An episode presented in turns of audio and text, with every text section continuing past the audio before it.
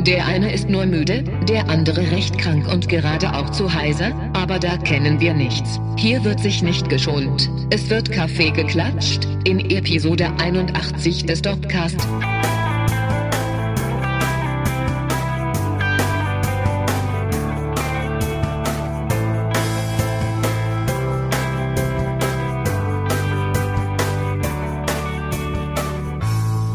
Hi und herzlich willkommen zur Episode 81 des Dorpcast. Einmal mehr haben wir uns hier versammelt, um über Dinge zu reden, die mit Rollenspiel zu tun haben. Und wenn ich wir sage, dann meine ich zum einen dich. Michael Skopjomingas, guten Abend. Und zum anderen mich, Thomas Michalski. Hoi, ihr hört es schon, ich bin schon wieder krank. Drei Jahre Dorpcast ohne große Erkrankung durchgebracht und jetzt zum zweiten Mal in zwei Monaten. Irgendwas ist momentan nicht so, wie es sein sollte. Wie dem auch sei, was Seitdem du fest angestellt bist, hat das stark. Jetzt könnte man mir vorwerfen, dass das ja irgendwie wäre, weil ich jetzt irgendwie Krankengeld und so weiter, aber ich mache ja nicht mal frei. Ich bin ja nur krank.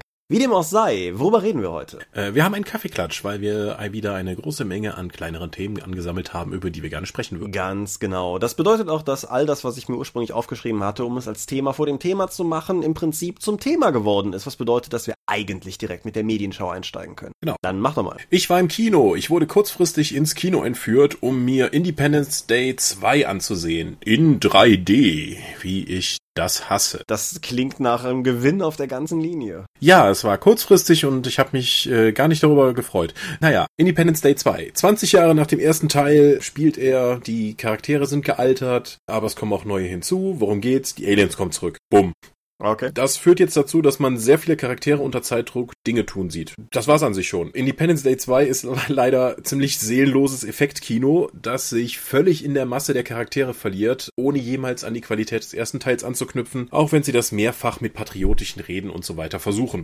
Okay. Ja, das, das ist sehr schade. In den zwei Stunden versuchen sie irgendwie nicht nur alle alten Charaktere unterzubringen und stellenweise auch in Plotsträngen, die überhaupt keine Relevanz haben. Der von Jeff Goldblum gespielte Wissenschaftscharakter, der hat ja noch einen Vater, der im ersten Teil noch den relevanten Hinweis gegeben hat, was sie tun können. Mhm. Der Vater kommt auch wieder vor. Der hat aber einen kompletten Plotstrang, der für die Handlung völlig irrelevant ist. Am Anfang sieht man ihn im Altersheim, wie er sein Buch vorstellt, wie er die Welt gerettet hat, das interessiert keinen. Dann sieht man ihn später auf dem Boot, und dann wird er von einer Welle an Land geschleudert und dann trifft er dann ein halbes Dutzend Waisen, neue Waisenkinder, die durch die Flutwelle gestorben sind und fährt mit denen durch die Gegend und findet danach noch einen Bus mit voller Schülern. Dann fahren sie in die Wüste. Es hat keine Relevanz für den Plot. Okay. Das kostet den Film wertvolle Minuten. Dahingegen haben sie jetzt auch gesagt, neben den alten Charakteren bauen wir eben jede Menge neue ein. Das sind stellenweise die Kinder von den alten Charakteren. ja gut, sie Will Smith ist ja zum Beispiel nicht mehr dabei, aber der Sohn des Charakters ist jetzt auch Kampfpilot. Sie haben neue Jets gebaut, die mit Alien-Technologie angetrieben werden. Alles total hip und äh, der ist halt einer der Ikonen davon. Ja toll, wenn er nicht so völlig eindimensional wäre, würde mir auch irgendwas bedeuten. Das finde ich ist auch eigentlich eine der Stärken des ersten Teils gewesen, dass es, obwohl es ein total dummer Film ist, auf allen Ebenen dumm, es einfach Spaß macht, ihn zu gucken, weil die Charaktere alle unterhaltsam sind und weil du mitfieberst, selbst gegen alle Logik. In dem Film hast du halt die meisten von den alten noch mit drin und dann noch mal 10, 12 neue oder so. Also ich weiß nicht, da, in den zwei Stunden kriegst du bestimmt 20 handelnde Charaktere um die Ohren gehauen, die nicht alle Relevanz haben. Hm. Und die Story ist doof, die Aliens kommen zurück mit einem Schiff, das so groß ist, dass es den, Paz dass es den Atlantik bedeckt. Ah. Und das Schiff kommt erstmal runter und dann so, ja, das, äh, das ist so schwer, das hat eine eigene Gravitation. Deswegen wird erstmal alles dann nach oben gezogen. Als das Schiff dann landet, fällt es wieder runter. Aha, Physik scheint so zu funktionieren. Die Story ist von Captain Cosmotic geklaut. Vielen Dank an Christian Vogt für diese Referenz, weil die Aliens kommen, was war nämlich am Anfang ihr Plan, um den Erdkern abzusaugen. Aha. Die wollen nicht alle Ressourcen des Planeten nehmen, nein, die wollen den Erdkern. Das ergibt so viel Sinn, ja, natürlich. Ja, genau. Und, das, und sie treffen ja auch noch eine andere Alien-Spezies und die erklärt ihnen dann auch noch, dass die, diese insektenartigen Aliens ja das ja schon mit so vielen Zivilisationen im Universum getan haben und dass sie dann eine Allianz gegründet haben, um gegen die zu kämpfen. Und ich frage mich die ganze Zeit, wenn deine gesamte Technologie darauf beruht, Erdkerne abzuzapfen, warum musst du immer die exakt die Planeten nehmen, wo eine Zivilisation ist, die sich wehren kann? Das ist, ja, das ist so richtig. Aber auch, Mm. ja, Insgesamt, ja, es hat noch nie jemand eine Brutmutter besiegt. Rat mal, was am Ende des Films passiert. Die ist aber schon richtig badass. Also Fans von den Tyranniden aus Warhammer 40.000 werden sich da sehr freuen können, wenn dieses titanisch große Monster mit Tentakeln da rumläuft und mit der fetten Wumme rumballert, während man versucht, gegen das zu kämpfen. Schauwerte bietet der Film ohne Ende. Nur leider, ich habe keine Möglichkeit gehabt, mich irgendwie emotional mit einem der Charaktere zu verbinden, mitzufiebern oder sonstiges zu machen. Außerdem, nach dem Ende, ich hatte es schon erwähnt, es gibt ja diese andere Alien-Spezies, die gegen die Viecher kämpft. Ja, das sieht für mich so aus, als hätten sie danach sich was offen gelassen, um entweder ein ganzes Movie-Franchise noch draus zu machen und dann eben weiter das zu erkunden, wie die, wie die Menschheit dann noch ins Universum aufbricht, um gegen die Viecher zu kämpfen und andere zu treffen. Oder so Stargate-mäßig das als Serie fortzuführen. Das würde auch erklären, warum sie diese ganz neue Bagage an Charakteren eingeführt haben. Ich habe noch nichts in diese Richtung gehört. Und äh, das wäre wahrscheinlich auch gar nicht mal so spannend, nach dem, was ich jetzt gesehen habe. Ja. Wie würdest du die Atmosphäre des Films beschreiben? Ist der so hektisch? Hm? Hektisch. Weil relativ am Anfang bekommst du halt ein Zeitlimit vorgesetzt, mhm. aber das ist durch die vielen Charaktere und die äh, durch die allgemeine Dramaturgie des Films eigentlich niemals so präsent. Deswegen ist es schwierig für mich mitzufiebern. Nein, es geht mir eher darum, ich finde, nachdem ich den vor einer Weile auch nochmal geguckt habe, der erste Independence Day ist sehr ein Produkt seiner Zeit, in dem Sinne, dass er ein Film aus einer sehr definitiv prä-September 11 geprägten Zeit noch ist, wo Denkmäler zerstört werden und im Prinzip die Erde fast von Außerirdischen überrannt wird, aber der trotzdem zu großen Teilen irgendwie in sonnigen Gegenden spielt und der trotz seiner düsteren Thematik eher so einen flapsigen Grundton hat. Ist das im zweiten auch noch so oder ist der mehr ein Produkt seiner Zeit? Das kommt drauf an. Alles Relevante wird ja außerhalb von Amerika zerstört. So, hey, du siehst hier, wie in Asien irgendwas kaputt geht und London geht kaputt. Aber das interessiert ja keinen Menschen, denn die Amerik denn obwohl wir hier eine komplette Erdverteidigungsstreitkräfte aufgebaut haben, wie sie am Anfang mehrmals betonen, sind halt alle relevanten Leute, die irgendwas für die Rettung des Planeten leisten können, halt wieder Amerikaner. Mhm. Es hängt halt komplett an den Amerikanern. Es gibt in Afrika am Anfang des Films dann noch einen Warlord, die haben irgendwie über Jahre lang einen Bodenkrieg gegen die Aliens geführt, weil das einzige Schiff von denen, was wirklich gelandet ist, halt in Afrika passiert wäre und die Viecher haben dann noch länger sich gewehrt.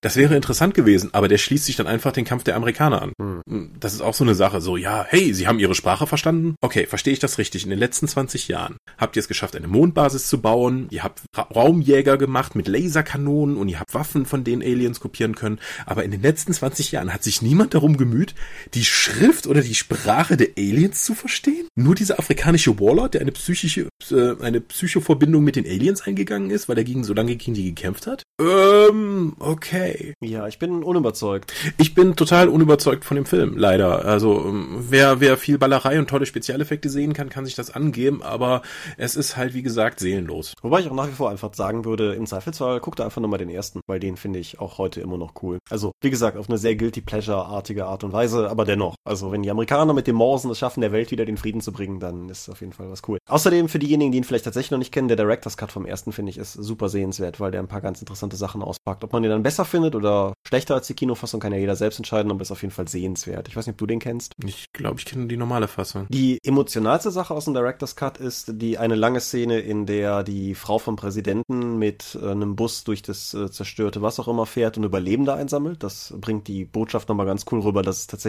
um was geht. Und Spoiler für diesen 20 Jahre alten Film. Der, das Obskurste ist, dass der komische Alki-Pilot, der am Ende da die, den finalen Flug hinlegt, das im Director's Cut nicht mit einem coolen Kampfjet macht, sondern mit einer Propellermaschine. Hm. Also mit seinem Düngeflugzeug halt. Und das macht es völlig absurd. Ich persönlich mag das sehr. Es gibt halt Leute, die fühlen sich in der Ernsthaftigkeit des Films da irgendwie gestört oder so. Wie dem auch sei. Gut. Mein Zug? Bitte, ich habe jetzt schon viel zu lange über den komischen Film geredet. Manchmal kommen ganz viele Dinge zusammen, die total hoffnungsvoll klingen und dann kommt am Ende doch nichts dabei raus. Edge of Darkness. Oder hatte ich den schon? Klingt unvertraut. Hervorragend. Lass mich das kurz überprüfen, bevor ich hier gerade einen Film vorstelle, den wir schon mal vorgestellt haben. Das ist ja auch total professionell heute wieder von mir. Du kannst es ja noch rausschneiden, wenn du möchtest. Warte kurz, lass mich das checken. Du, du, du, du, du, du, du.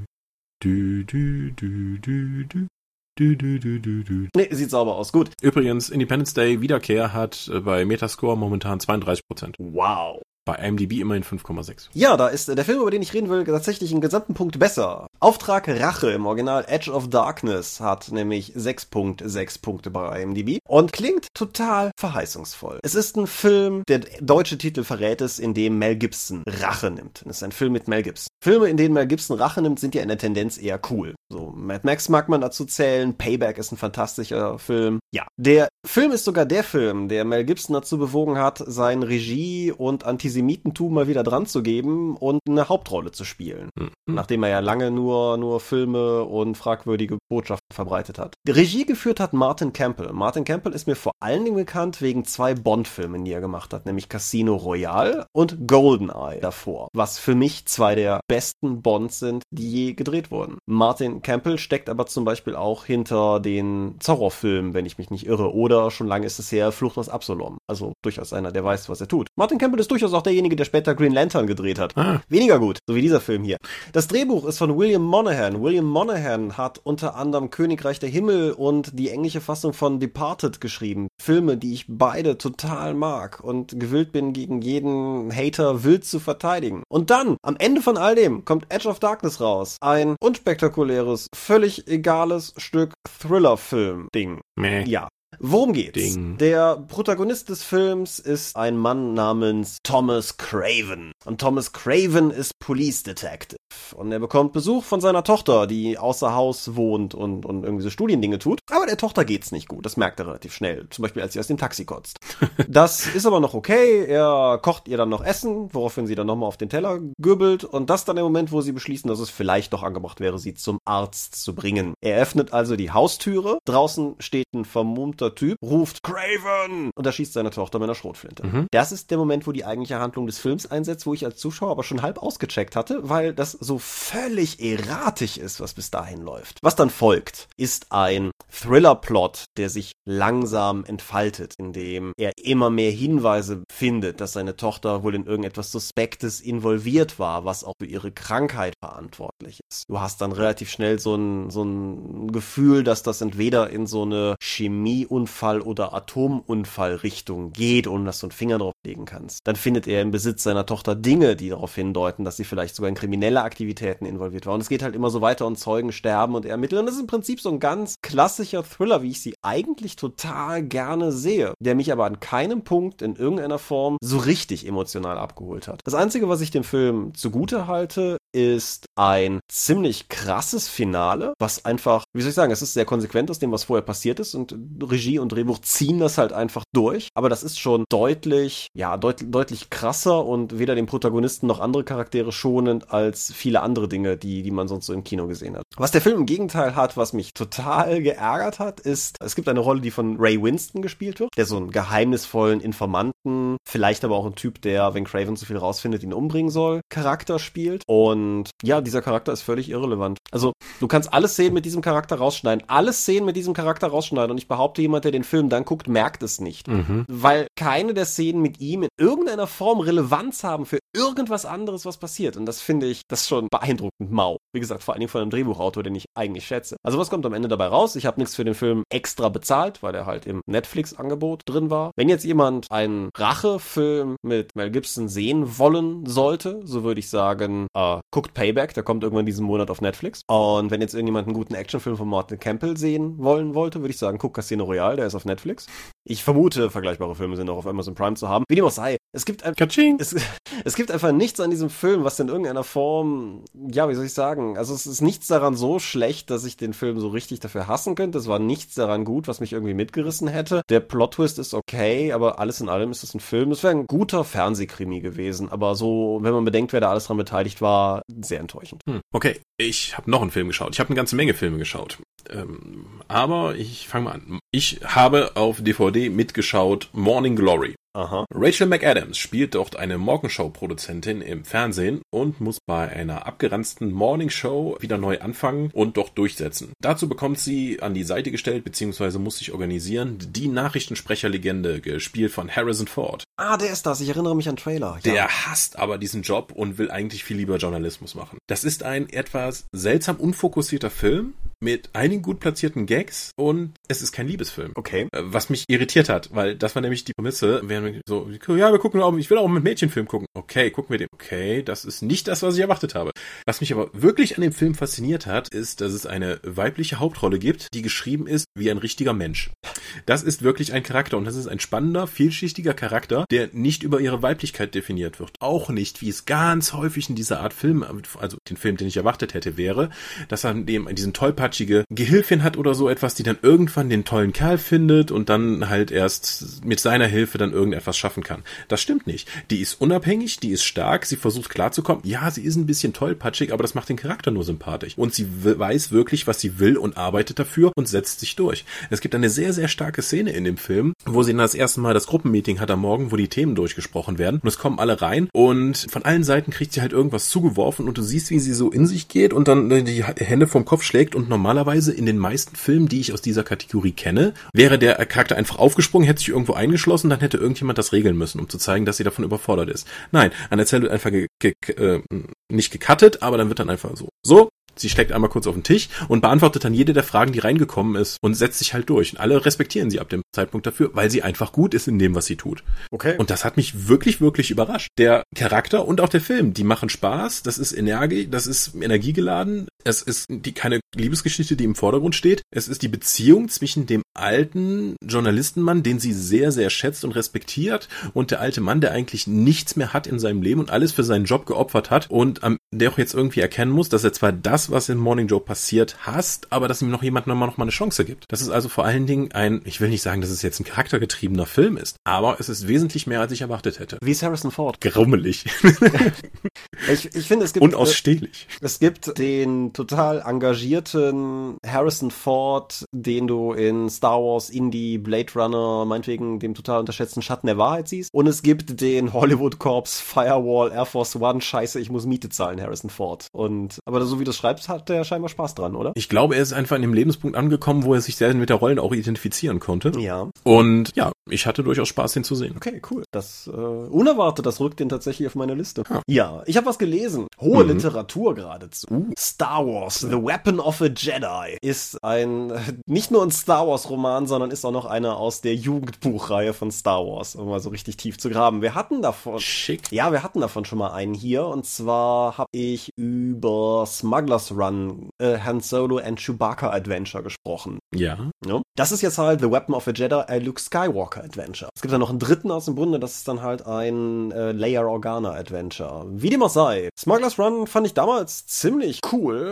Weapon of a Jedi ist schon der zweite, der heute dabei ist, der eher so egal ist. Wobei ein Wohlwollen ist egal. Worum geht's? Luke ist Rebell. Luke hat den Todesstern gesprengt aber darf keine coolen Einsätze mehr fliegen, weil die Rebellen keine Lust haben, ihren Posterboy in irgendeiner Blödelmission abgeknallt zu sehen. Deshalb kriegt er den total wichtigen Job, irgendwie sieben Knotenpunkte abzufliegen, um da irgendwie Technobabble zu machen. Aber die Macht spricht mit ihm und lenkt ihn zunehmend an einen bestimmten Ort, auf einem bestimmten Planeten. Und Luke, der insubordinante Rebell, der er ist, macht das natürlich. Sind die jetzt eigentlich Kanon oder ist das noch aus der alten Non-Kanon-Reihe? Nein, die sind, die sind explizit Kanon. Das ist einer aus der Journey to Star Wars The Force Awakens okay. Buchreihe, die sozusagen den Hype anschüren sollte für The Force Awakens. So rum hat das bei mir nicht funktioniert, aber Force Awakens hat bei mir den Hype angeschürt, dass ich die alle gekauft habe. Well played, Disney. Wie dem auch sei.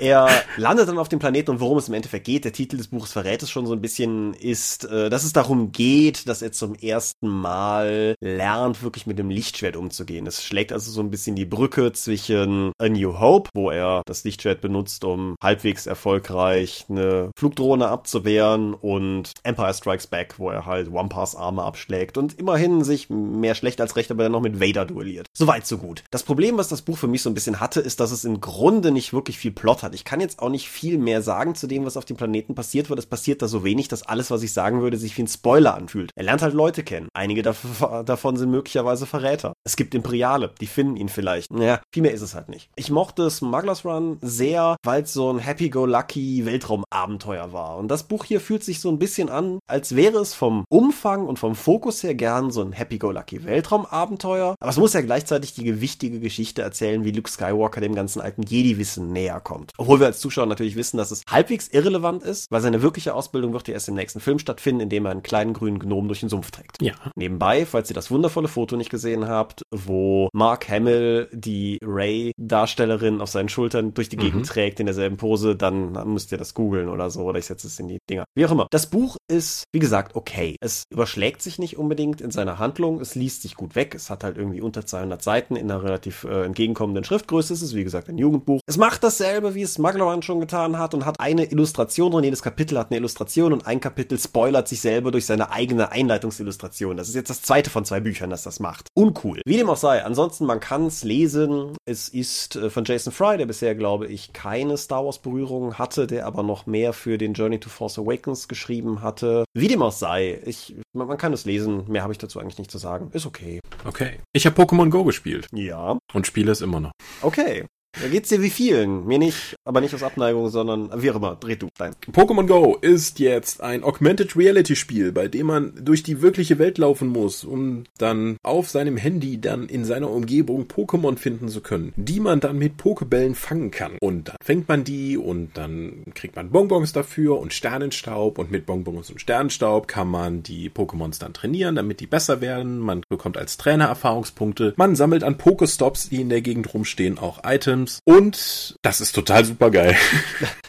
also, seitdem das Ding jetzt raus ist, bin ich ja zum ersten Mal wirklich einfach mal durch Itstein marschiert und einfach mal gelustwandelt. Oder wie nennst du das? Itstein für die Hörer ist äh, der Ort, in dem du seit zwei Jahren wohnst? Zweieinhalb Jahren. Zweieinhalb Jahren, ja. Und äh, ja, Lustwandeln würde ich es nennen. Ich weiß nicht, ob ich es so nennen würde, wenn man dabei auf sein Handy guckt, aber rede weiter. Ich muss ja nicht die ganze Zeit auf mein Handy gucken, weil das, ähm, das fängt an zu brummen, wenn irgendein Pokémon in der Nähe ist oder ich an einem Pokestop vorbeigehe. Das heißt, ich kann das einfach, während ich unterwegs bin, einfach locker in der Hand an mir baumeln lassen und dann werde ich, muss ich erst drauf schauen, wenn wieder irgendwas passiert. Es hat auf mich einen großen Suchtfaktor, da ich total gerne ja Sachen sammel und die dann auflevel. Und das kannst du jetzt draußen machen. Du musst dafür unterwegs sein. Die Tom-Taktik, die auf der Feencon passiert ist, einfach nur sitzen bleiben und zu warten, dass die Pokémon zu einem kommen, hat sich als nicht effektiv erwiesen. Komisch. Ja, es gibt ganz viel freundschaftliche, kompetitiven Gedanken, wenn du mit Leuten unterwegs bist. Eben, als ich noch kurz in Itstein war, um mal Pokestops abzufarmen, ist es mir tatsächlich passiert. Ich gehe an eine Arena vorbei, erobere die kurz für meine Fraktion. Ein Jugendlicher, der auf der Bank sitzt, hört nur, äh, sagt nur, Scheiße, ist das ihr Aquana, das jetzt in der Arena ist? ja. Dann habe ich mein Pokémon halt drin platziert und das war wohl zu stark für ihn. Das hat mich glücklich gemacht. Ansonsten freundschaftliche Sachen innerhalb der Firma, wo wir dann sagen, hier, ich bin jetzt schon Level 15, mach doch mal weiter, ich bin ein besserer Trainer als du. Äh. Es bringt die Leute dazu, miteinander zu reden. Also am ersten Tag, als das gerade neu rauskam, bin ich ja auch mal abends durch Itstein gelaufen und abends um 23 Uhr oder so war die Innenstadt halt immer noch voll mit Jugendlichen und nicht so jugendlichen Menschen, die dann zusammensaßen, um Pokémon zu spielen und Pokémon zu fangen. Weil diese Pokestops sind immer fixe Orte in der Welt und du hast die Möglichkeit mit Items, die du bekommst, sogenannten Lock-Modulen, die auf einen Pokestop zu setzen und dann werden einfach seltenere und bessere Pokémon in der Nähe, eher tauchen die dann auf. Das heißt, es macht auch Sinn und die bleiben auch eine halbe Stunde da. Es macht auch Sinn, wenn du mit einer Gruppe von fünf Leuten, sagen wir mal, einfach in die Innenstadt gehst und dich dann irgendwo hinsetzt, wo zwei oder drei in der Nähe sind. Die sind nicht so häufig. Das, das ist dann schon ein guter Spot. Dann setzt halt jeder von denen ein Lock-Modul dahin und dann kannst du einfach eine halbe Stunde oder eine Stunde, wenn jemand dann noch was nachschmeißt, dann da sitzen und einfach dich unterhalten und dabei Pokémon sammeln. Und das funktioniert offensichtlich sehr gut. Ich kann drei Dinge dazu reinwerfen. Zum einen, ich habe gerade so ein bisschen rumgeunkt, mein Unken geht ganz explizit nicht gegen Pokémon Go. Ich finde das eine total coole und lustige Sache. Der einzige Grund, weshalb das für mich nicht funktioniert, ist, wie ich auch die Tage, ich weiß glaube ich auf Twitter oder bei uns auf der Seite geschrieben habe, spazieren gehen ist für mich die analogste Tätigkeit, die ich in der Woche habe. Das ist so mein Feierabendritual, wenn ich Zeit dazu finde, weil ich den ganzen Tag für Hobbys oder für die Arbeit am Rechner sitze, ist es einfach so diese halbe bis dreiviertel Stunde spazieren gehen, die Zeit, wo ich keine Technik haben will. Insofern wäre Pokémon Go spielen völlig kontraproduktiv. Aber das gilt nur für mich. Nein, zwei Dinge. Zum einen, ich komme aus einem kleinen Eifelort und normalerweise, wenn ich in der Innenstadt bin, sind da mit mir gerechnet vielleicht zwei Personen. Jetzt hatte ich letzte Woche Urlaub und war ein paar Tage sozusagen im Heimurlaub und war in der Innenstadt Brot kaufen und habe locker flockig 25 Leute gezählt, die in so kleinen Gruppen rumsaßen und so. Ganz wie du es beschreibst. Mhm. Und als drittes, ich finde, ich glaube nicht, dass das ein bewusstes Design-Ding war, aber ich finde, die Wurfbewegung, mit der du Pokebälle wirfst, ist etwas sehr Ikonisches. Wenn du siehst, wie Leute das Handy halten und das machen, weißt du eigentlich ziemlich sicher, was die tun. Es sei denn, sie haben ihr Handy im Landscape-Modus und benutzen Tinder um 90 Grad gedreht oder so. Aber ne, du, weißt, du weißt, was ich meine. Und Ich ging durch Aachen und da stand ein alter Herr und ich sage jetzt ganz bewusst alter Herr, weil ich würde den locker Ende 60, Anfang 70 schätzen. Und zwar dieser Typus, du kennst ihn bestimmt mit irgendwie T-Shirt und Polunder und Dreiviertelhose. Mhm. Und der stand da und warf offensichtlich Pokebälle. Und dann habe ich den angegrinst. Und dann hat der so glücklich zurückgegrinst. Das war völlig irre. Das war mhm. So dieser, da, ich hatte das von anderen aktiven Spielern gehört, aber in dem Fall musste ich nicht mal Spieler sein. Das war so ein kurzer Moment der aktiven Verständigung. So dieses, ja, ich weiß, das ist total kindisch und ja, ich weiß, was du da gerade tust und find's total cool. Das war, ich finde das total super. Vor allen Dingen, weil es auch tatsächlich Leute zum Spielen bringt. So ein bisschen wie, das wirkt jetzt abwertend, aber so meine ich es nicht mehr, so ein bisschen wie damals zum Beispiel Moorhuhn, dass Leute Computerspiele plötzlich spielen, die normalerweise echt keine Computerspiele anfassen. Ja. Also es bringt Menschen zusammen. Und zwar draußen. Ja. Und die bewegen sich. Also, was Negatives gibt's denn da bitte zu sagen? Ja, ich äh, finde äh, auch diesen online rumkursierenden Spruch von wegen, ach Mann, es regnet, dabei wollte ich heute Computerspiele spielen, ist halt. Äh, ja, es ist nicht falsch. Ja, nee, äh, ich, ich, also wir haben inzwischen unsere äh, Fahrgemeinschaft, die wir in der Firma haben, den Platz, wo wir die Leute aufsammeln, umgelegt, damit wir wenigstens morgens dann noch Pokestops abnehmen können. Soweit ist es schon gekommen. Also es ist auch in der Firma eine große Sache. Also für einige Leute, andere sind davon völlig genervt. Was klar ist, wenn die eine Hälfte halt völlig begeistert ist, sind die anderen völlig daneben. Ja gut, das, das hast du ja immer gehabt. Ja, eine Kollegin hat jetzt erzählt, ihr Vater hat jetzt auch dieses Wochenende angefangen, da musste sie halt mitmachen und sie regt sich tierisch darüber auf, weil er als Rentner so viel mehr Zeit hat, Pokémon, Pokémon zu fangen und sie kommt da nicht hinterher. Spannend. Mhm. Ja, das ist, also Pokémon Go ist echt, echt eine starke Sache. Bin gespannt, wie lange sich das jetzt noch hält. Das bin ich auch, aber ich denke, es hat auf jeden Fall, egal wie, es hat was Wichtiges getan, nämlich es hat einfach nochmal so einen Vorstoß gemacht, gerade halt auch über, selbst über Casual Gamer hinaus, Videospiele als Ding an Leute ranzutragen, die sonst nicht spielen. Mhm. Es sind, sind so ein, zwei Dinge in den letzten Wochen passiert, die ich ganz cool finde. ESPN 2, einer von den großen amerikanischen Sportsendern, hat Evo, dieses große Beat'em-up-Turnier, im Fernsehen übertragen. Das war für die, glaube ich, auch nochmal so ein Ding, dass halt irgendwie teilweise sogar junge Leute, mit denen ich über Twitter und so in Amerika Kontakt habe, die da mit ihren Eltern zusammen Street Fighter Turniere gucken. Mhm. Das ist schon abgefahren, was da gerade geht. Und wir reden jetzt nicht über die deutsche Killerspieldebatte, sonst bin ich direkt wieder down. Aber es nee, ist auf jeden Fall sehr cool. Wir kommen auf Augmented Reality nochmal zurück, aber unser Plan, das als Überleitung zu diesem Themenbereich zu nutzen, ist ja explizit daran gescheitert, dass ich noch ein Medium habe, für das ich reden muss. Uh, Thomas. Uh. Ja, ich bin heute. Aber ist die halbe Stunde doch schon voll. Ja, ist aber okay, weil ich ja gleich rausschneide, wie ich verzweifelt versuche, auf der Webseite herauszufinden, ob ich schon über Edge of Darkness geredet habe. Sorry, Leute. Wie dem auch sei. Ich habe über Civil War gesprochen, den Kinofilm Captain America gegen Iron Man und so. Und, und fand den ja cool und habe das auch im Freundeskreis aktiv propagiert. Und daraufhin sagte ein Kumpel zu mir, hey, willst du eigentlich den Comic geliehen haben, auf dem das passiert? Und ich dachte, ja klar, Comics lesen sich ja auch schnell, woraufhin er lachte. Hm. Was er mir in die Hand drückte, ist ein über 700 Seiten starkes Hardcover, Aha. das sich Captain America Omnibus Volume One nennt uh. und in seinem Inneren irgendwie, glaube, 36 Comichefte bündelt. Irgendwie so rum auf jeden Fall. Und was darin enthalten ist, ist zum einen der ganze Winter Soldier Plot Arc, der ja adaptiert im Captain America 2 im Kino zu sehen war. Und dann Teile des Civil War Plot Arc. Zu den Problemen mit kommen wir gleich. Zum einen, ich fand es sehr spannend. Meine Captain America Erfahrungen beschränken sich äh, mehr oder weniger auf die Filme mit dem grandiosen Rap Brown mhm. und die neueren Filme mit dem auf eine ganz andere Art und Weise grandiosen Marvel Ensemble Cast und so. So richtig viel Ahnung von dem Charakter darüber hinaus habe ich eigentlich nicht. Ich weiß nicht, ob du die hast. Nee. So gar nicht. Ja. Insofern war das ganz spannend, den Comic zu lesen. Was mir direkt aufgefallen ist, ist, dass Captain America irgendwie im Comic meiner Meinung nach so ein bisschen mehr wie der, ja, wie soll ich das beschreiben, wie der, wie der harte Amerikaner auch überkommt. Also ohne, dass der jetzt die ganze Zeit die Fahne schwenkt oder sowas, aber er kommt für mich persönlich weniger relatable rüber, als der Film America es getan hat. Ansonsten war es ganz spannend zu sehen, wie viele Dinge die Filme übernommen haben und wie viele Dinge nicht. Also manches ist eins zu eins nachzuvollziehen. Andere Dinge sind ganz explizit geändert geändert worden. Teilweise nehme ich an, weil einfach Charaktere noch nicht eingeführt waren und teilweise, weil sie Dinge vielleicht auch einfach anders machen wollten, was vielleicht ganz okay ist. Die ganze Nazi-Thematik ist in den Comics stärker weiterhin vertreten, als es in den späteren Filmen war. Hydra ist ja doch schon irgendwie sein, sein eigenes Ding und in den Comics ist das durch Rückblenden und so etwas stärker vertreten. Der ganze Winter Soldier Arc, cool, kann ich total empfehlen. Sehr spannend erzählt, sehr gut gemacht, sehr lesenswert, auch in diesem Band. Klammer auf, der ist derbe teuer, also vielleicht in anderen Bänden. Es gibt genug Sammelbände. Der Civil War Teil. Der Civil War Teil ist problematischer, weil so viel fehlt. Ich nehme an, das liegt daran, dass der ganze Civil War Plot ja über Marvel-Reihen verteilt worden ist. Weshalb du halt hier die Captain America Bände, die relevanten hast. Wenn aber Civil War Plot in anderen Marvel-Reihen transportiert wurde, hast du den hier nicht. Das geht so weit, dass du manchmal hm. komplette Seiten hast, wo dann erklärt wird, was in den vergangenen Monaten oder so passiert ist. Aber manchmal erklärt es dir das halt auch nicht. Also zu irgendeinem Zeitpunkt ist es halt noch so, dass die Avengers aufgelöst sind und dann irgendwie zwei gefühlt zwei Comic-Seiten später wird dann auf Captain Americas neue Avenger referenziert. Ich habe bis zum Ende des Buches nicht rausbekommen, wer die sind, mhm. weil das weiß man ja anscheinend. Das ist das, was mich als einziges an dem Buch gestört hat. Das Artwork ist fantastisch, das Storytelling an sich ist super gut und ich glaube, wenn man alles zur Verfügung hätte, um das ordentlich zu lesen, wäre das auch sehr cool. Aber durch den etwas einschränkenden Captain America Fokus liest es sich für Uninitiierte wie mich teilweise sehr holprig. Also ich kann mir das schon zusammenreimen, auch ohne, dass ich jetzt irgendwie parallel die Wikipedia aufhabe, aber so richtig Lesegenuss kommt dann halt nicht auf. Ich weiß, dass es Civil War Sammelbände gibt, explizite, im Gegensatz jetzt zu Captain America Sammelbände. Ich nehme an, dass die in dem Kontext mehr bringen. Habe aber die Befürchtung, dass dann vielleicht andere Sachen zu kurz kommen. Also es ist halt, das ist so ein bisschen das Problem mit Dingen, die über mehrere Reihen erzählt werden. Das ist dasselbe wie wenn du Leuten rätst, die Fernsehserie Angel zu gucken. Dafür müsstest du aber auch noch Buffy schauen. Genau, zumindest bis zu dem Punkt, wo die beiden Serien sich splitten und die erste Angel-Staffel verstehst du eigentlich auch nur, wenn du parallel die Buffy-Staffel guckst, weil es Zweiteiler gibt, die in der einen Serie beginnen und in der anderen Serie enden. So ist das Problem hier halt auch nachzuvollziehen.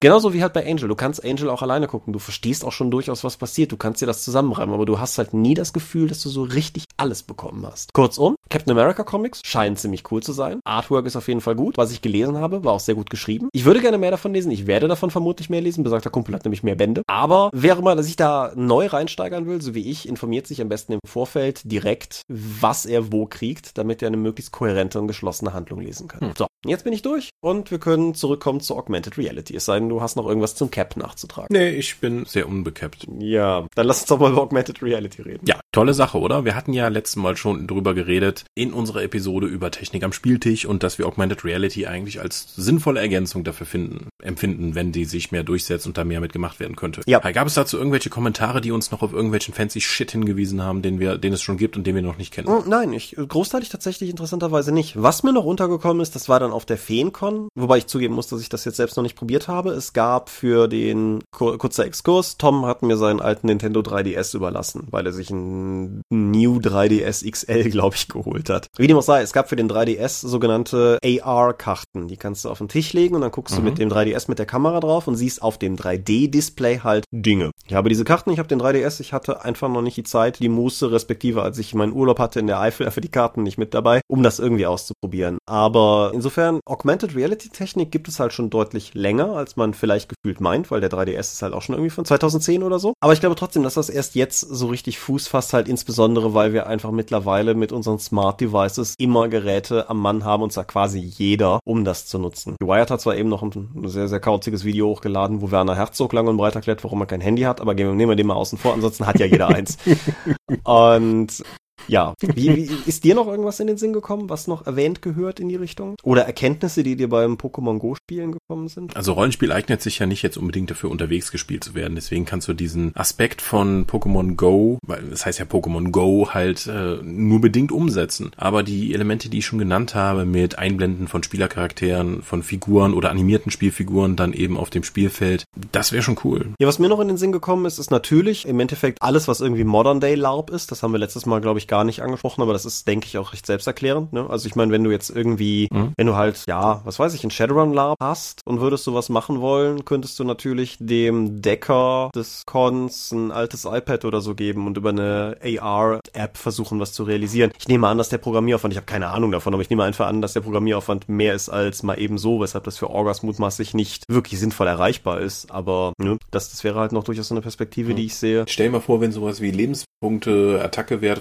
Verteidigungswerte immer direkt neben den Gegner dann eingeblendet schweben würden, wenn du mit der Augmented Reality Brille draufschaust. Das wäre doch cool. Ja. Oder wenn du als Spielleiter dann eben so gewisse Informationen nur an einzelne Spieler dann weitergeben kannst, dann machst du das eben nur für die zugänglich, dass nur sie es in der Augmented Reality sehen. Ja. Wenn, selbst wenn man nur am Spieltisch sitzt. Ja, wobei ich halt, was das betrifft, da weiß ich halt noch nicht mal, ob du, ob du tatsächlich Augmented Reality bräuchtest, weil das, das würde ja nicht zwingend AR erfordern, um den Informationen zu schieben. Also der alte mhm. Paranoia-Zettel, den du schreibst, kannst du natürlich auch per WhatsApp-Nachricht rausschicken. Mhm. Wir haben es teilweise bei Private Eye schon gemacht. Das ist schon wieder was anderes, aber wir haben letztes Mal über Handouts gesprochen und wie viel oder wie wenig man kopiert oder so. Und was wir halt tatsächlich schon gemacht haben, ist, wenn wir nur ein Handout hatten, aber jeder wollte drauf gucken, dann hat halt irgendwer mit dem Smartphone ein Foto von dem Handout gemacht und hat den per WhatsApp eben an die ganze Gruppe geschickt, sodass dann jeder zumindest mhm. schnell auf dem Handy parallel lesen konnte. In so eine Richtung könntest du natürlich gehen, ohne Hardcore AR sozusagen durchzuziehen. Was ich glaube ich im Dorpcast schon mal erwähnt habe, aber letzte Folge nicht erwähnt habe, was mir im Kontext von Technik am Spieltisch wieder eingefallen ist, als ich die letzte Folge geschnitten habe, ist etwas, was unser Shadowrun-Spielleiter mal gemacht hat. Der hat sich nämlich eine Technik aus Videospielen geborgt, nämlich das Minispiel. Mhm. Und als es darum ging, wie schnell es ein Charakter schafft, eine bestimmte Sache zu hacken, weil wir sind ja bekanntermaßen eher regelferne Spieler, hatte er dem zuständigen Hacker, mir, nämlich ein, ja, im Prinzip ein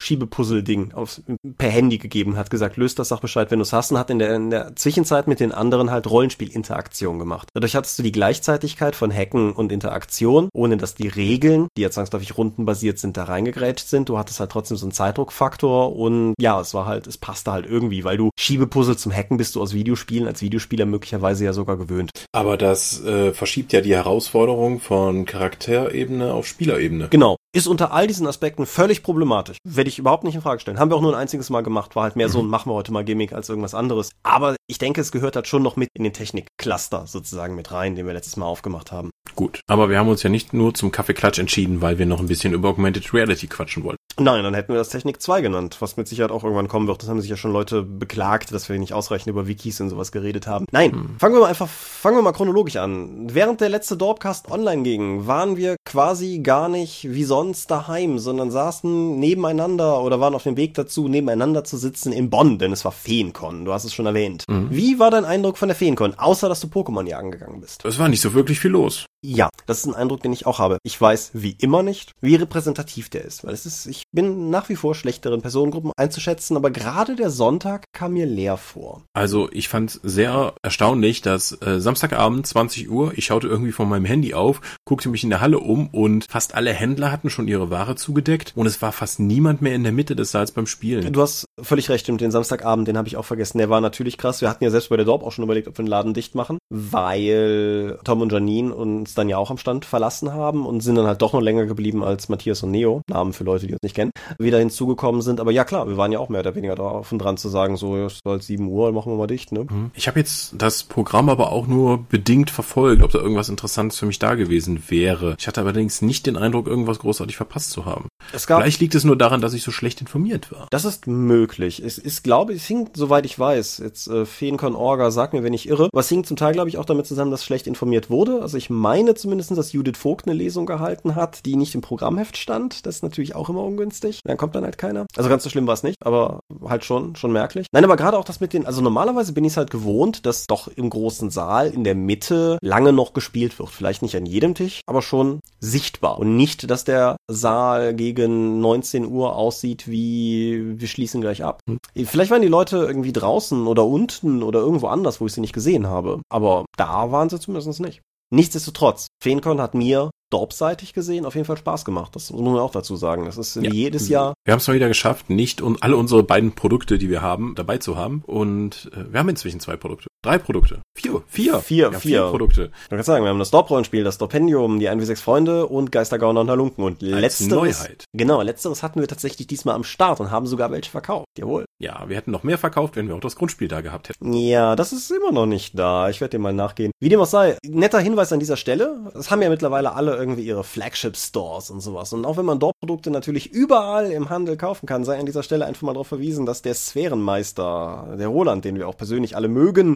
äh, die Geistergauner und Alunken schon auf Lager hat, als zumindest mir bewusst einziger Händler in signifikanter Stückzahl und auch das Grundregelwerk reinbekommt, so wie wir es reinbekommen. Mhm. Und äh, nee, das war auf jeden Fall cool. Es hat wie immer Spaß gemacht, mit Leuten zu sprechen, mit einigen zum jetzt wiederholten Male zu sprechen. Es gab wie immer auch ein, zwei Leute, die am Stand vorbei huschten, um zu sagen, wer sie sind, also dass sie, dass sie Dorp-Konsumenten sind und gut finden, was wir machen und dahin zu huschen. Mhm. Und diese Walk-by-Greetings in Extremform gibt's nicht mehr, seitdem wir da mehrfach darauf hingewiesen haben. Aber nee, es ist auf jeden Fall cool cool. Es hat mich, hat mich sehr gefreut, Leute zu treffen. Auch Leute, die wir kennen. Die Vogts, die Vögte, wie wir gerade schon sagten, sind, sind da gewesen. Und besagter Roland und diverse andere Leute, die ich jetzt vergesse. Nee, war auf jeden Fall cool. Gespielt habe ich nichts, du auch nicht, oder? Nö, nö, ich saß nur am Stand. Ich habe ein bisschen was für Mystics of Mana geschrieben, regelseitig. Genau, live am Stand haben wir sogar ein Foto von veröffentlicht. Genau, was sehr gut ankam. Ja, genau. Ich werde in absehbarer Zeit auch Urlaub haben und werde versuchen, dann mal die Mystics of Mana Regeln dann mal zusammenzugießen, dass wir da zumindest mal was veröffentlichen können für die Allgemeinheit. Genau, wir, wir hoffen darauf. Ich bin nach wie vor sehr, sehr zuversichtlich. Ach genau, hier Melanie Filippi, unsere Illustratorin. Ja, genau. Die war auch da, hatten auf der RPC schon kurz Gelegenheit, persönlich miteinander zu sprechen, hatten hier jetzt mal mehr Gelegenheit, miteinander zu sprechen. Und ja, sei an dieser Stelle auch auf jeden Fall nochmal tief lobhudelnd erwähnt. Die Frau ist fantastisch mit dem, was sie macht. Und ich bin nach wie vor völlig begeistert über die Bilder, die wir kriegen. Mhm, ja, sehr geil. Haben wir die eigentlich schon nach und nach mal geleakt auf unserer Seite? Bei Facebook oder so? Mm, na, sowas haben wir noch nicht gemacht. Wir haben die Leseprobe für das Setting, da sind ja welche drin. Die Leseprobe für die Regeln, da habe ich welche für zurückgelegt. Musst du nur mal schreiben. Mhm. Und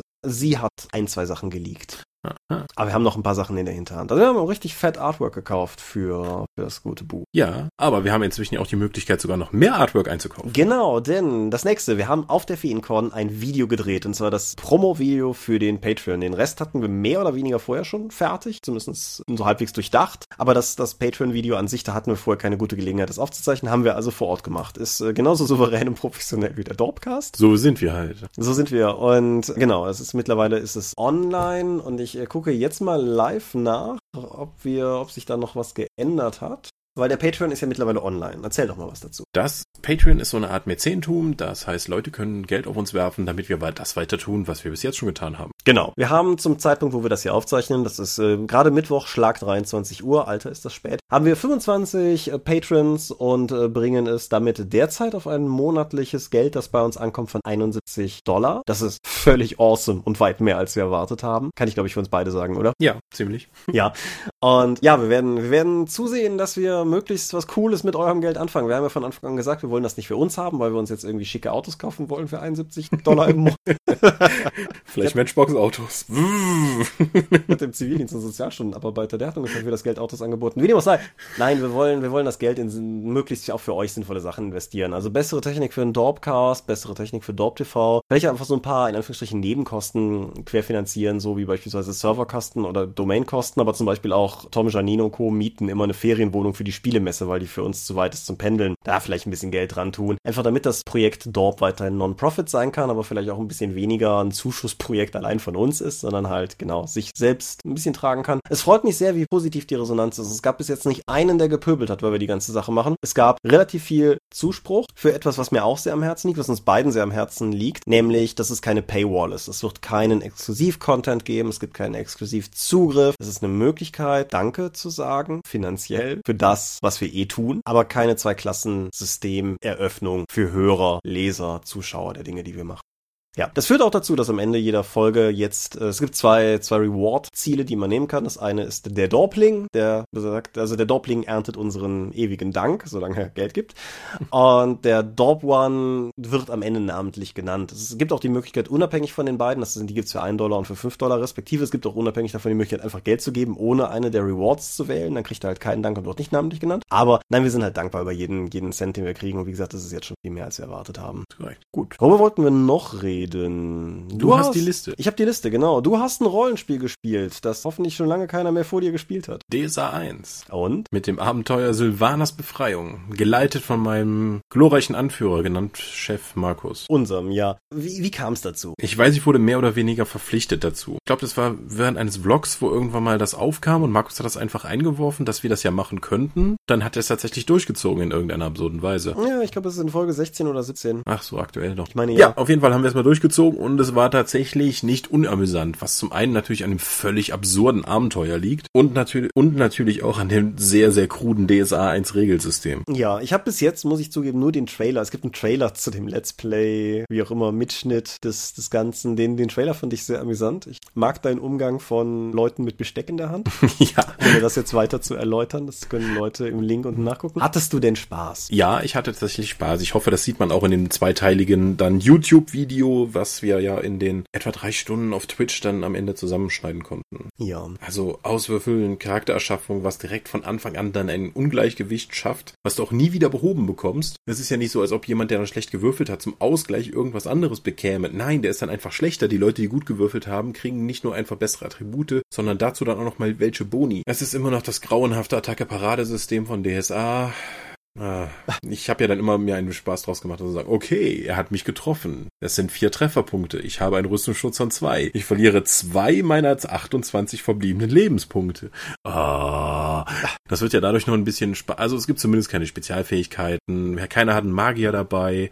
Also wir hatten keinen Fernkampf interessanterweise. Aber mit höheren Leveln, wenn dann die Lebenspunkte steigen, ohne dass die Trefferpunkte, die du verursachst, im gleichen Maße steigen, kann das, glaube ich, sehr anstrengend werden. Ja, meine einzige bewusst noch im Gedächtnis befindliche DSA 1 Erfahrung ist auch schon wieder bestimmt irgendwie acht Jahre her oder so. Da haben wir versucht, die sieben magischen Kelche mhm. zu spielen. Das ist das Abenteuer mit dem geilsten Reim aller Zeiten, meiner Meinung nach. Das direkt am Anfang? Ja, sieben Kelche, sieben Elche. Lange wart ihr fort und kehrt zurück an diesen Ort. Das ist schon echt gehoben. Also, das, das muss man schon können. Das haben wir damals mit DSA 3 gespielt. Das war auch eine interessante Erfahrung. Ja. Nee, aber cool. Wir, wir werden auf jeden Fall den Link auf das YouTube-Dingsbums setzen. Apropos Links setzen. Es sind in letzter Zeit gleich zwei Links auf uns erfolgt, wie wir an dieser Stelle kurz erwähnen wollten. Denn gleich zwei Webseiten haben Podcast-Übersichten gepostet. Und interessanterweise finden die uns beide nicht doof. Also sowohl uns beide als auch beide uns nicht. Ich möchte mich auch dafür bedanken, dass die hervorragende Beschreibung für uns als intellektuelles Ping-Pong dadurch getroffen wurde, die ich gerne weiterführe. Genau, das ist, letzteres stammt aus der Übersicht, die auf Nandurion gepostet wurde, von Krassling, glaube ich, heißt der, der mhm. Postende. Genau, und das, das hatte ich mir nämlich sogar rausgeschrieben. Es endet nämlich mit, während Michael Mingers gerne den knallharten Gamisten gibt, lässt sich Thomas Michalski mit Freuden als Stimmungsspieler bashen. Wer bei Shadowrun den Pizzaboten spielt, hat es vermutlich auch nicht anders verdient. Der besondere Reiz der Gespräche entsteht natürlich durch diese inhaltlich konträren Positionen, wenn die zwei Freunde ihr intellektuelles Ping-Pong spielen. Fand ich auch großartig, hat mir, mhm. hat mir sehr viel Spaß bereitet. Genau, Nandurian. Der andere ist auf jägers.net erschienen, Klammer auf. Den Urheber dort habe ich auf der Feencon persönlich gesprochen eine längere Zeit. Super sympathischer Kerl, kann ich auch nur empfehlen. Macht auch gerade selbst in Audio setzen wir auch mal einen Link unten drunter, denke ich. Dann kann man sich das auch direkt mal anschauen. Ist, wie soll ich sagen, es schwingt ein latenter Hauch von Kritik mit, wenn er bemängelt, dass die Medienschau manchmal was lang ist und in früheren Folgen gefühlt spannender oder interessanter war. Aber bezeichnet uns dennoch als qualitativ hochwertigen Podcast mit sympathischen Sprechern und als Kenner der Szene. Und seine Lieblingspassage ist die, in der du von deinen Erlebnissen bei einer Kindergeburtstagsfeier berichtest. Ja. Das ist. Das der hat auch bald wieder Geburtstag, aber ich bin noch nicht wieder gefragt worden. Ja, das ist der Dopecast für Sie, meine Damen und Herren. Nein, fand, fand ich auf jeden Fall, fand ich auf jeden Fall cool. Ich finde übrigens persönlich, dass von den Anekdoten, die du jemals erzählt hast, das Ding mit deiner brennenden Pfanne nach wie vor das Highlight ist für mich. Aber sowas amüsiert dich, ja? Oh, sowas bleibt im Gedächtnis. Auf, auf jeden Fall, wenn, wenn der Feuerwehrmann Öl im Brand steckt, klar. Wie gesagt. Ach, die Flecken sieht man immer noch draus.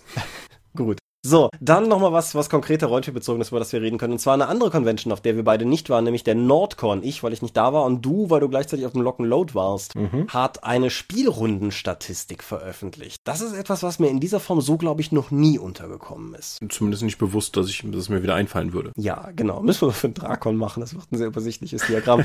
ja, was, was sie gemacht haben, ist ein Kuchendiagramm aus allen Spielen zu bauen, die mehr als einmal gespielt wurden, wobei sie, da kann man jetzt gut finden, oder nicht, die verschiedenen Iterationen eines Spiels jeweils in einem Block zusammengefasst haben. Also es gibt halt, was weiß ich, DSA und nicht DSA 5, DSA 4, DSA 4.1 und so weiter und so fort. Ja, und dabei ist ein Kuchendiagramm rausgekommen und eine Übersicht von Systemen, die nur einmal gespielt wurden. Du hast deine Meinung zu? Ja, ich finde, es zeigt eigentlich interessant auf, dass es große Unterschiede zwischen Markt und Community gibt wie jetzt dieses Nordcon-Diagramm mir aufzeigt. Gut, am Anfang sind noch dabei DSA, Splittermond, Shadowrun und Pathfinder. Kein Scheiß. Das sind halt auch die Systeme, die im Markt am erfolgreichsten sind, also auch wahrscheinlich die am meisten gespielt werden. Dann passieren aber schon interessante Dinge. Nova. Hm. Nova steht hier vor Savage Worlds. Meiner persönlichen Erfahrung nach ist jetzt Nova nicht das am weitesten verbreitete Science-Fiction-System oder Rollenspielsystem insgesamt. Insbesondere nicht, wenn man guckt, was gleich noch alles kommt, ja. Ja, dann hat man noch sowas wie Numenera. Gut, ist gerade der heiße Scheiß. Äh, Fate wurde offensichtlich sehr, sehr wenig auf dem Nordcon gespielt. Dann haben wir noch Dungeon Slayers, was ich auch stärker gedacht hätte. Und und offensichtlich Vampire die Maskerade und World of Darkness und Werwolf wurden nur irgendwie fünfmal insgesamt angeboten. Das ist schon wenig, gerade wenn man hier nochmal ganz dezidiert reinschaut bei den diversen Systemen, die nur einmal angeboten werden. Da sind halt auch so Sachen wie Earthdawn dabei oder Schattenjäger oder an, oder ein unbestimmtes anderes Warhammer 40.000 Rollenspiel. Gemessen an der Größe der Marke und den verkauften Buchexemplaren ist das auf dem Nordcon echt, echt mal wenig. Ja, das ist auf jeden Fall richtig. Was mir darunter aufgefallen ist, hatten wir kurz im Vorgespräch darüber gesprochen, das mit Earthdawn betrübt mich insofern, als dass vor vielen Jahren Hamburg geradezu eine Earthdawn Hochburg zu sein schien. Sehr große Teile der damals auch mit uns aktiv in Kontakt stehenden Earthdawn-Fanszene kamen halt irgendwie da oben aus dem hohen Norden. Das war sogar irgendein, ich weiß nicht, ob das der war, wo du mit dabei warst, bei irgendeinem unserer Hamburg Nordcon irgendwas Ausflüge damals mit der Dorp, als wir noch Schüler waren und Zeit hatten, haben wir uns sogar noch mit denen getroffen, mit einem Rollenspielverein, auf dessen Namen ich gerade einfach nicht komme und haben halt mit denen gemeinsam sozusagen da einmal irgendwie Rollenspiel gespielt und das war halt auch ganz cool und das halt das so komplett weg ist, betrübt mich halt. Es ist, es ist ja nicht zu leugnen, also das ist ja jetzt, also von der Markt zur Community-Diskrepanz abgesehen, die Community war ja immer das, was bei Earthbound wenn stark war, weil der Markt hat ja seit vielen Jahren immer wieder zu kämpfen gehabt und insofern, ja, finde ich, finde ich es sehr schade. Mhm. Ansonsten, ja, mehr Private Eye als Call of Cthulhu ist interessant. Ja, gerade wenn man bedenkt, dass Call of Cthulhu sich ja immer noch sehr, sehr gut verkauft, ist das eigentlich gemessen an der Größe der Marke unterrepräsentiert. Ja, respektive Private Eye. Ich meine, Private Eye hat einen beeindruckenden Produktausstoß, einen sehr kontinuierlichen. Die hauen halt nicht jeden Monat was raus, aber ein Jahr ohne Private Eye Produkt wäre mir nicht bewusst. Die hauen halt sehr regelmäßig ihre Abenteuerbände raus, bringen bald mal wieder eine neue Edition ihres Grundregelwerks. Alles cool. Aber es ist halt trotzdem ein ziemliches Nischenspiel. Und das ist jetzt in dieser Übersicht zum Beispiel vor allen Star Wars Systemen, die gespielt worden steht, finde ich halt schon irgendwie bemerkenswert. Dass das in meinen Augen immer noch eher obskure The Strange vor Vampire steht, finde ich bemerkenswert. Aber ja. Mhm. Was mich auch interessieren würde, das gibt die Statistik für mich nicht so richtig her. Für mich persönlich sind Conventions auch immer eine gute Gelegenheit, um freakige Systeme mal auszuprobieren. Irgendwie halt, ja, die, diese Spiele, die du kaufst, die du von der Idee her cool findest, von der du weißt, dass sie bei dir in der Runde entweder keinen Platz finden werden oder dass du keine Leute hast, die, du, die da irgendwie drauf anspringen würden oder weil du einfach keine Zeit hast, weil eben bestehende Runden existieren, sind ja immer gute Gelegenheiten, um die dann einfach mal auf einer Con zu spielen. Das ist ja so der Grund, weshalb auf der Drakon immer wieder Leute unser Schrecken aus der Tiefe, also Dorp, unser, nicht dein, mein, unser, aber wie auch immer, anbieten, weil das ist halt kein Spiel, das du in einer festen Runde spielst, aber es ist halt ein Spiel, was du cool auf einer Con leiten kannst. Ich frage mich halt, ob das teilweise Einfluss auf diese Sachen geben könnte. Aber andererseits sind die Systeme, die unnatürlich gut abgeschnitten haben oder unerwartet gut abgeschnitten haben, immer noch Systeme, von denen ich mir vorstellen könnte, dass sie in einer regelmäßigen Spielpraxis ihren Platz finden könnten. Ja, also vielleicht liegt es auch daran, dass Savage Worlds und Nova noch so stark vertreten sind, dass einfach da ein sehr guter Support von Prometheus Games auf dem Nordcon stattgefunden hat. Ja, ich weiß auch zum Beispiel nicht, inwiefern es, es wurden ja, es ist, ich nehme an, es wurden ja vor allen Dingen die, die in Anführungsstrichen offiziellen Runden nachgehalten. Wenn ich da sowas sehe wie Fiasco, was anscheinend geschätzt zweimal gespielt wurde oder sowas, Fiasco ist auch meiner Erfahrung nach ein Spiel, was sich gut irgendwie unter gelangweilten Con-Besuchern sehr verselbstständigt, wo Leute einfach sagen, komm, lass uns zusammensitzen und Fiasco spielen. Weiß ich halt nicht. Wie dem auch sei, ist eine interessante Statistik, sei verlinkt. Falls mir irgendjemand sagen kann, was zur Hölle Secret Hitler ist, das wurde auch mindestens einmal gespielt. Ähm, ich habe keine Ahnung. Ich habe es aber zugegebenermaßen vor der Folge jetzt nicht gegoogelt. Das fiel uns nur eben beim Durchgucken der Liste der diversen Systeme auf, die darunter noch angegeben sind. Ja, hier sind so ein paar dabei, von die ich einfach nicht kenne, wie Grimwald, Neogen und noch ein paar Sachen, die nur einmal geleitet wurden. Das Weber-Spiel. Hm, keine Ahnung. Ja, das ist ja, ich nehme an, einiges davon sind halt kleine Indie-Spiele, die wir ignoranten Mainstream-Spieler einfach nicht kennen, aber. Ja, oder Sachen, die zum ersten Mal halt getestet wurden. Ja, klar, wenn, wenn wir jetzt auf dem Feenkonto Mystics auf meiner Runde angeboten hätten, wäre das ja nun mal auch die erste. Mhm. Und wer nicht gerade unseren Podcast hört, fragt sich wahrscheinlich auch, worum es zur Hölle geht. Vermutlich. Systeme, bei denen man sich fragt, worum es zur Hölle geht. Ich glaube, das ist mit der letzte Punkt, den wir auf unserer Themenliste haben. Ist auch gut, die Folge ist schon wieder lang. Zweihänder ah. ist der englische Titel. Also der volle Titel ist Zweihänder Grim and Perilous RPG. Und in diesem Grim and Perilous steckt bereits ein wenig die Wurzel des Ganzen drin, denn das Ganze ist entstanden aus einem sehr beherzten Fandom ursprünglich für Warhammer Fantasy Roleplay, explizit in den ersten beiden vom Artwork, das sie verwenden, aber auch, glaube ich, explizit im Sinne der ersten Edition von WFRP. Findest du? Also ich finde, sie haben ja gerade was die Regeln angeht, auch viele Anleihen eben an die zweite Edition, um das eben spielbarer zu machen. Explizit explizit vom Artwork her. Okay. Also ich finde, dass das Artwork, ich weiß nicht, ob du das alte Games Workshop Grundbuch überhaupt kennst oder ob du nur die deutsche Ausgabe kennst. Ja. Ich finde, das trifft sehr den Stil. Also zum Beispiel, es gibt da diese Scheiterhaufen-Szene relativ weit oben auf der Kickstarter-Seite. Damit sind wir gleich beim Thema. Wenn du dir die anguckst, ich finde, die, die hat sehr den Vibe der alten Games Workshop Illus, also der richtig alten Games Workshop Illus. Wie dem auch sei, ich habe gerade Kickstarter gesagt und das führt uns zu der Kickstarter-Seite, denn das Ganze wird gerade gekickstartert.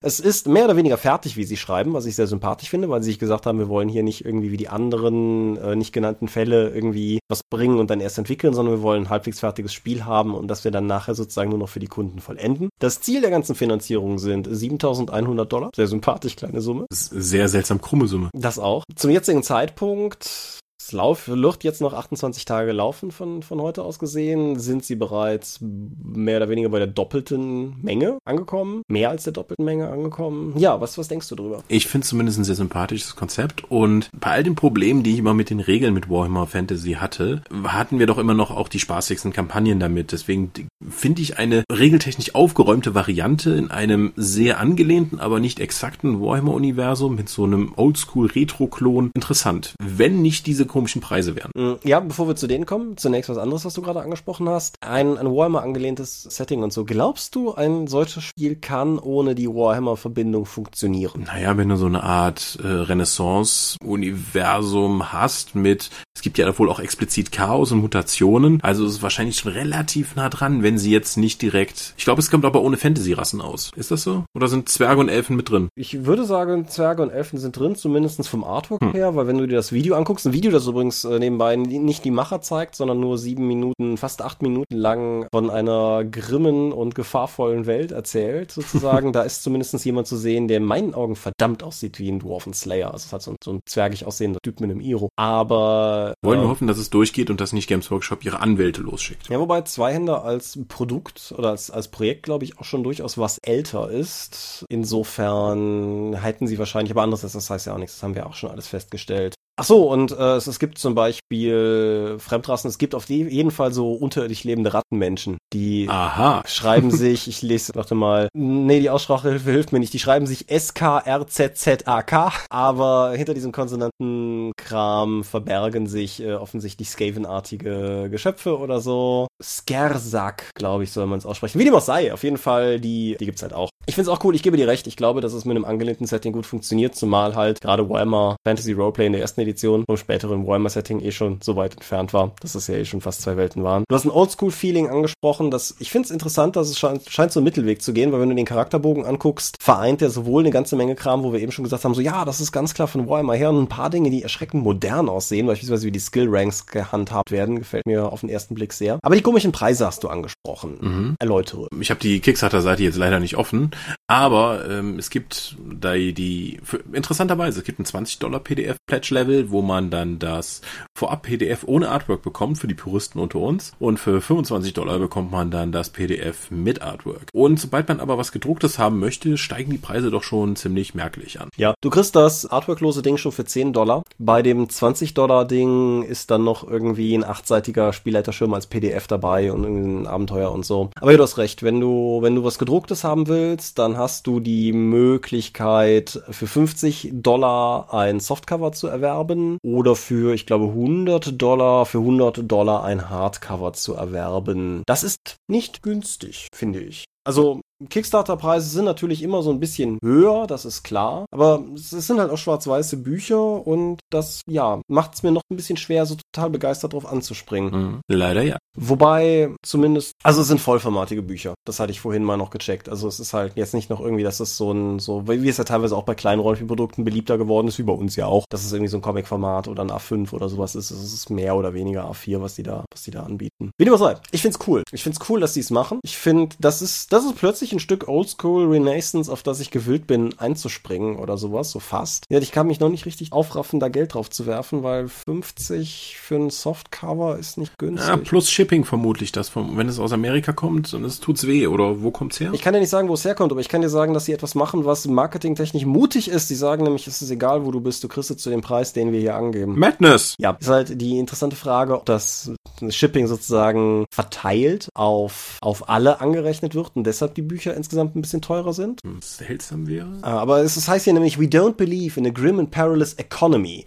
Shipping costs are already included in your pledge for all US, Canada or EU backers. Das macht einen riesen Unterschied. Hm. Naja, ich hoffe, sie verkalkulieren sich da nicht. Ja, no hidden costs, no nasty surprises, no customs. Aber ja. Gut, nee, aber das ist das Ding, da wollte ich auch noch drauf hingewiesen haben. Lass mich noch mal kurz auf meine schlaue Liste gucken, ob wir noch irgendetwas haben. Wir haben über Silvana gesprochen, wir haben über Pokémon gesprochen, wir haben über den Nordcon gesprochen, über zwei Hände, über die Podcastlisten, über den Patreon, über den Feencon. Ich denke, wir sind fertig. Toll. Da wir nicht über Politik reden, können wir jetzt tatsächlich zum Sermon übergehen. Oh, wir reden nicht über Politik, oder habe ich überhaupt keine Lust drauf momentan. Wir sind die Dorp, uns gibt's online unter www.die-dorp.de. Ihr könnt uns folgen per RSS-Feed oder via rspblogs.de. Ihr könnt uns abonnieren via iTunes. Wir freuen uns über gute Bewertungen. Wir haben Accounts bei Facebook, bei Google, bei YouTube und bei Twitter. At die Dorp geht an den Tom, at Seelenworte geht an mich. Seelenworte ist der Name meines Blogs und meines Instagram-Accounts. Wir machen die Drakon, die kleine sympathische Pen Papercon. Da gibt's aber derzeit keine Neuigkeiten. Wer uns bei Patreon unterstützen möchte, kann uns erreichen unter patreon.com slash die Dorp. Das führt uns zu unserem neuen Feature, das wir genannt haben, die Mäzenatenschau.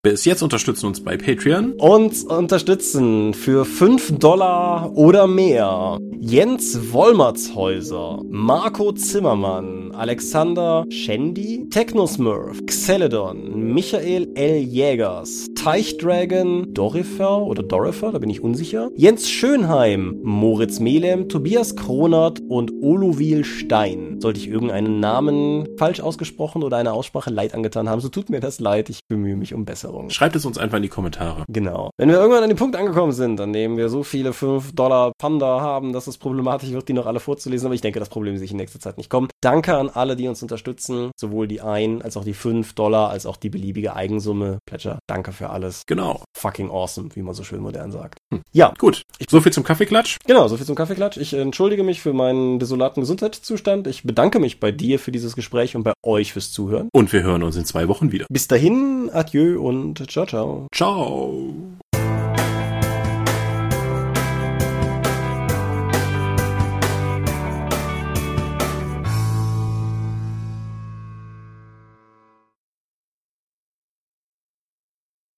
Jetzt brauchen wir nur noch ein Thema für nächstes Mal. Ja, das, wir sollten aufhören, das Thema fünf Minuten vor Aufnahme genau festzulegen. Da können wir uns wenigstens damit rausreden, dass wir uns nicht vorbereiten. Ja, aber das ist keine gute Ausrede.